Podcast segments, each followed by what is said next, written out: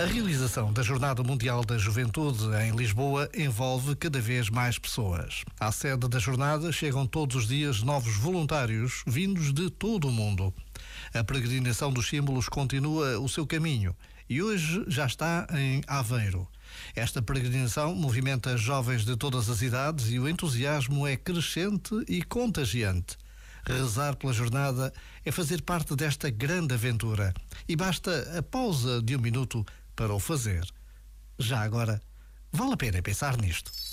Este momento está disponível em podcast no site e na app.